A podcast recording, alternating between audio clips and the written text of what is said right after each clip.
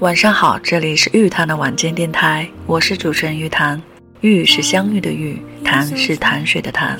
有缘听到的朋友，谢谢你的驻足和聆听，我们一起分享有思想的文字，有灵魂的歌曲。每周三、周六晚十点半，玉谈的晚间电台与你相伴，让我们感恩相遇，不轻易说告别。希望我的节目能够带给你温暖，赋予你力量。最后一句。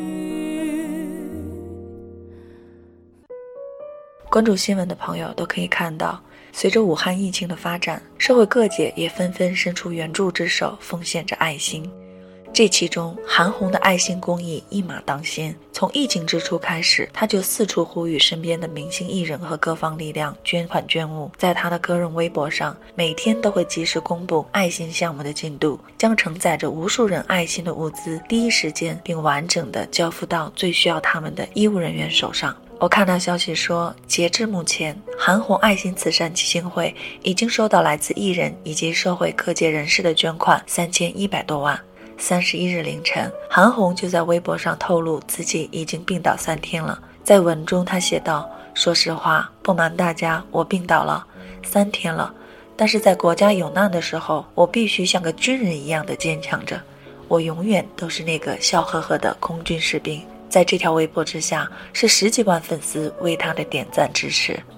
在大多数人的心中，韩红的名字是和一个不靠颜值出道的实力派女歌手挂钩的。如今，她却更多的以一位全心全意做实事、充满着爱心和力量的公益项目创始人的形象出现在世人面前。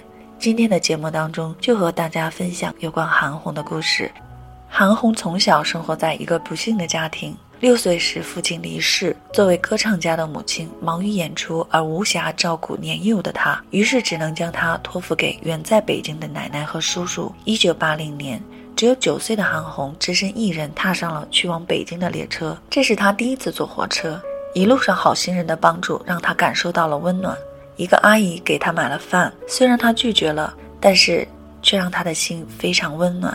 她一直记得那个阿姨是在郑州下的车，她感激那个阿姨一辈子。妈妈的无暇照顾，在她幼小的心理上，令她认为她被妈妈抛弃了。到北京后的她，为了讨奶奶喜欢，不想被再次抛弃。来到北京奶奶家后，他的第一句话就是：“我会干活，而且不喜欢吃肉。”但是奶奶对他没有任何嫌弃，更多的是心酸，抱着小韩红说：“不用你干活，家里的肉也都给你吃。”韩红再一次感受到了爱温暖。在他的音乐之路上，奶奶更是全力的一路支持。尽管家庭并不富裕，但是当韩红决定拍一张 MV 时，奶奶就拿出了所有的积蓄来帮助他。终于，韩红火了，火遍了大江南北。他的奶奶却突然离世，离开了他。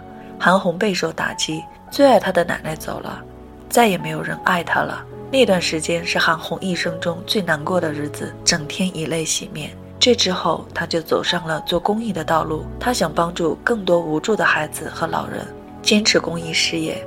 他始终践行着他的奶奶对他说的话：“做个好人。”在他做公益的日子里，他有个很多很难、很煎熬的时刻。记得在一个节目采访中，他说：“因为做慈善，他几乎倾家荡产，他全心全意做着实事，却得不到很多人的认可，认为他在作秀，无缘无故的黑他，甚至有人把他做公益期间的一些照片做成了表情包，在网络上传播。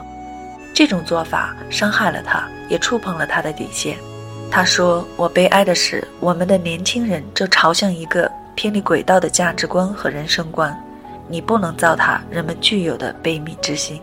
种种困难，种种艰辛，他就是怀着这样的悲悯之心，从未想过放弃做公益这项事业。他凭借一己之力创建并健康运营着如今颇具口碑、高效和样板式的韩红爱心慈善基金会，令无数人敬佩和赞叹。今天节目的歌曲。”就请大家欣赏韩红作词作曲的一首歌，歌名叫《一个人》。通过这首歌，他希望每一次当我们有一个人的瞬间的时候，都有这首歌陪伴。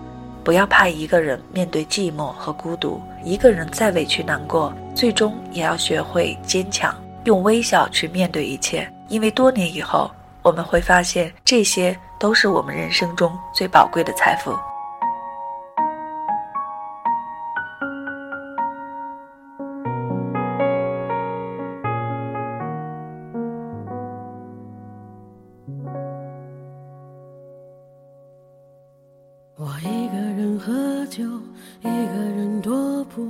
一个人面对这世界的残酷。我把手插在兜里，握紧拳头，回想那无尽的夜空。无数过往的岁月，有温暖的跋涉，也有冰冷的苟且，在回忆的滚烫中归去。来兮，现实狠狠击打着我的胸口。我想说，眼前的我到底是谁？面目全非了，没了最初的样子了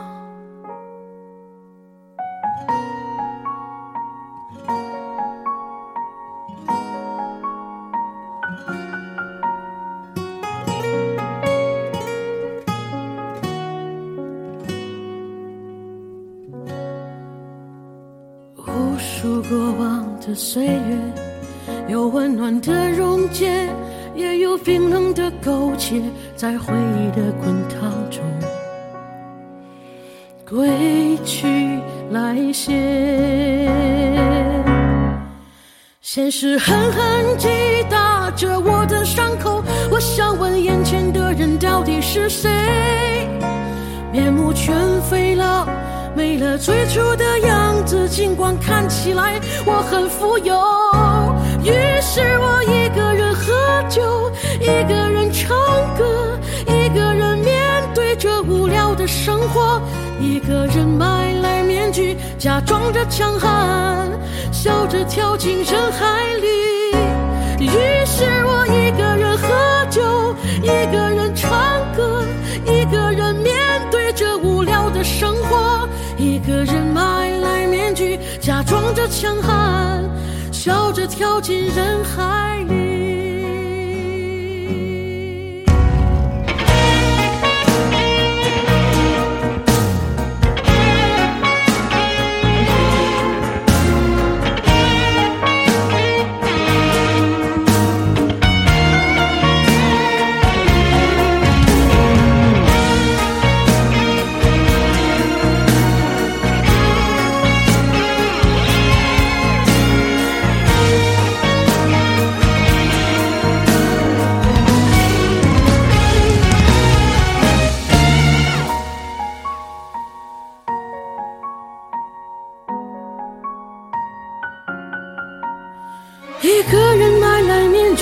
假装着强悍，笑着跳进。